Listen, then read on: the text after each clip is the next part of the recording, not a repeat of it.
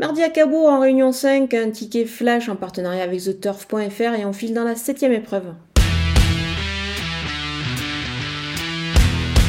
Le numéro 6, euh, Jablot Duchesne a vraiment réalisé une bonne rentrée, euh, c'était plutôt prometteur même, euh, c'est un sujet qui me semble perfectible sous la selle.